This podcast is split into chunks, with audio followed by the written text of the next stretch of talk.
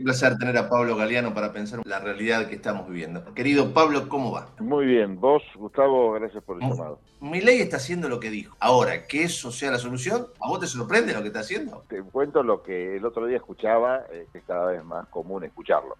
Gente que se quejaba porque piensa que ley dijo que el ajuste lo iba a pagar la casta. Entonces, yo creo que mucha gente votó por mi ley inspirado en ideología, ¿no?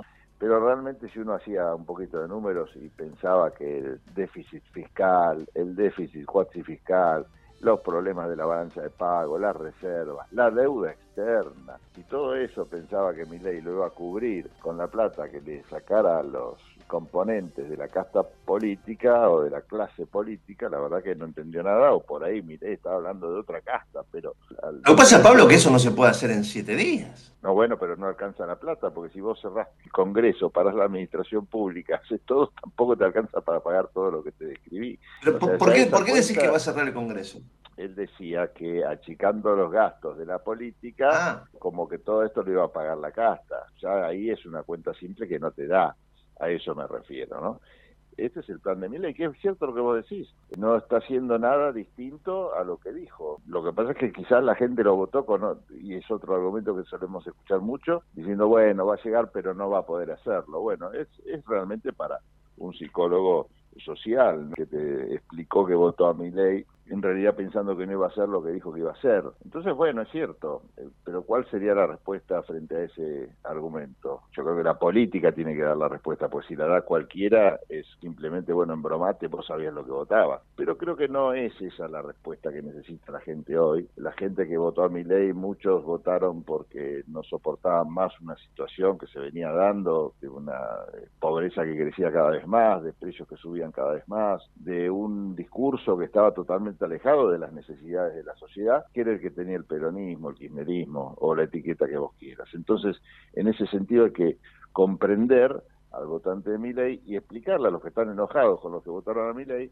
que la culpa no es de quien votó a mi ley, sino en todo caso es de la dirigencia política que no Pero nadie se hace cargo, Pablo. E-, ese es el grave problema de este país. Te levantan el dedo y te hablan de mi ley como si fuera el responsable del desmanejo. Cuando este, e-, e-, este tipo heredó un desastre y nadie se hace cargo de eso. El, país es un desastre. Ahora el país está en manos de Milei. La diferencia entre Milei y Alberto Fernández, por sintetizar lo que fue todo un proceso ¿no? de, deterioro del país, que incluye también a Macri, pero la diferencia de Milei con los gobiernos anteriores es que los gobiernos anteriores decían que el rumbo era hacia un lugar que tenía que ver con la ética de la solidaridad, con querer respeto de los derechos adquiridos desde el 83 para acá, conquistas en algunos casos que tienen que ver con los derechos de las minorías, respetar el derecho de los trabajadores, un montón de situaciones que mi ley fue sí muy claro, como bien vos decís, ¿no? Mi ley, el camino elegido por mi ley es otro. En definitiva, lo que uno le puede criticar a los que están en la vereda de enfrente de mi ley es, bueno, ustedes decían una cosa y no supieron cómo hacerla. Yo creo que mi ley dice otra cosa y está sabiendo cómo hacerla.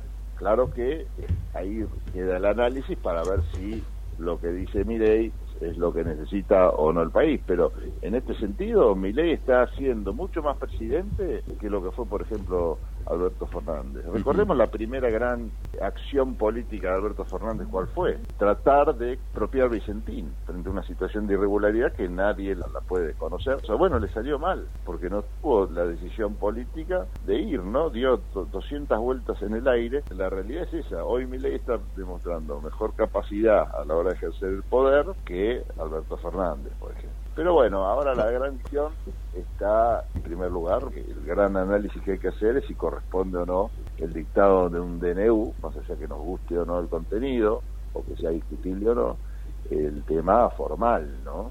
Si hay, hay necesidad de urgencia. Bueno, varios constitucionalistas se han pronunciado en este sentido, muy preocupados, y hasta la Corte Suprema de Justicia, en su momento, cuando se le consultó a sus miembros sobre la posibilidad de, estos dictados del DNU como una forma de, evitar los problemas que tendría un gobierno débil en lo parlamentario, salieron a advertir que de ninguna manera, salvo realmente una necesidad y una urgencia que lo justificaron, iban a dejar que se avanzara en este sentido.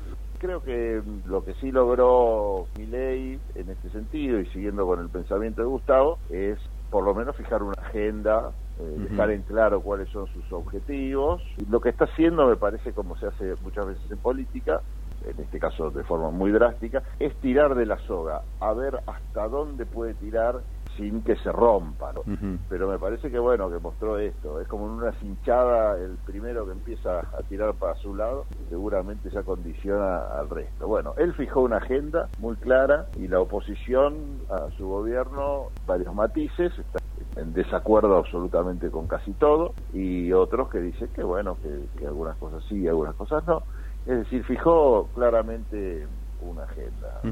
en manos del Congreso ver este, y de la justicia también, ver si prospera este DNU o no, y bueno, y avanzar sí en reformas que necesita, por supuesto, el país, porque de esta forma no se puede. A ver, yo no me siento realmente en condiciones de analizar cada una de las, creo que son 300 y pico de puntos. Eh, en principio está claro que hay un montón de cuestiones que sí, como dice Gustavo, el tipo este, de alguna manera fijó claramente agenda a partir de cosas que ya nos había dicho que iba a hacer.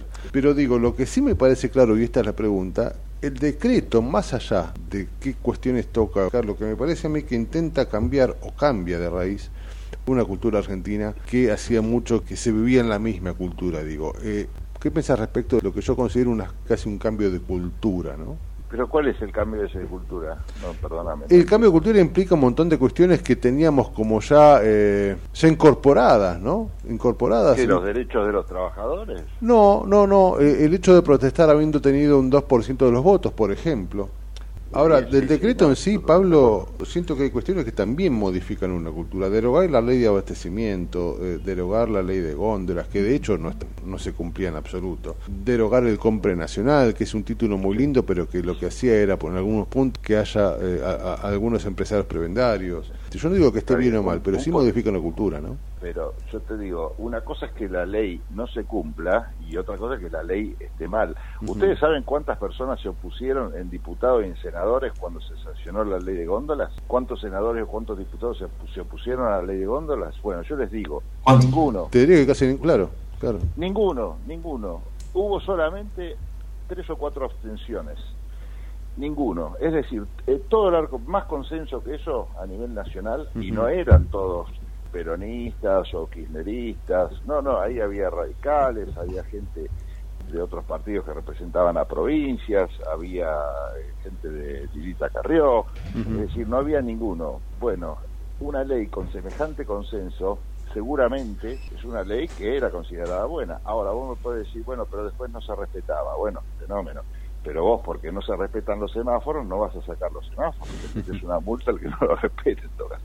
El país ha logrado desde el 83 hasta acá ciertos consensos, pocos es cierto, por eso la democracia no pudo satisfacer todas las necesidades de la gente y por las malas administraciones, que yo no estoy negando que existieron y fueron pésimas.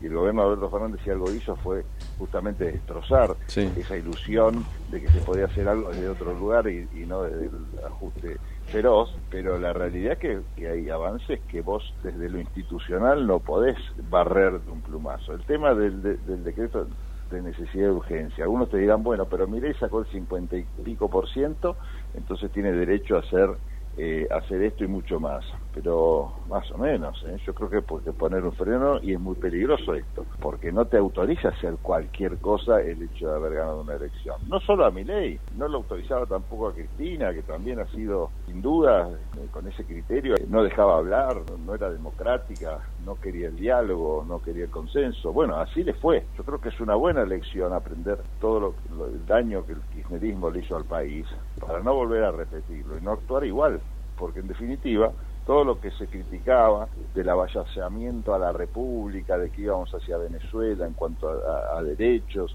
y a un montón de conquistas que se habían logrado, que con el populismo se terminaban, en definitiva, eso lo estamos de alguna manera repitiendo cuando decimos, bueno, pero ganó el 56, tuvo el 55% de los votos, eh, tiene derecho a hacer. Sí, a hacer hasta ahí, porque cuando empieza a generar estos problemas que son, insisto, más institucionales, bueno, está en riesgo otra cosa, no solo la medida puntual o el problema del piquetero que va a cortar. Este, me parece que ese es el análisis por ahí más profundo, porque analizar las 300 medidas una por una nos llevaría una semana. Sí, sí, es imposible. Pablito, querido, te mando un abrazo grande. Un abrazo a los dos. Abrazo, amigo.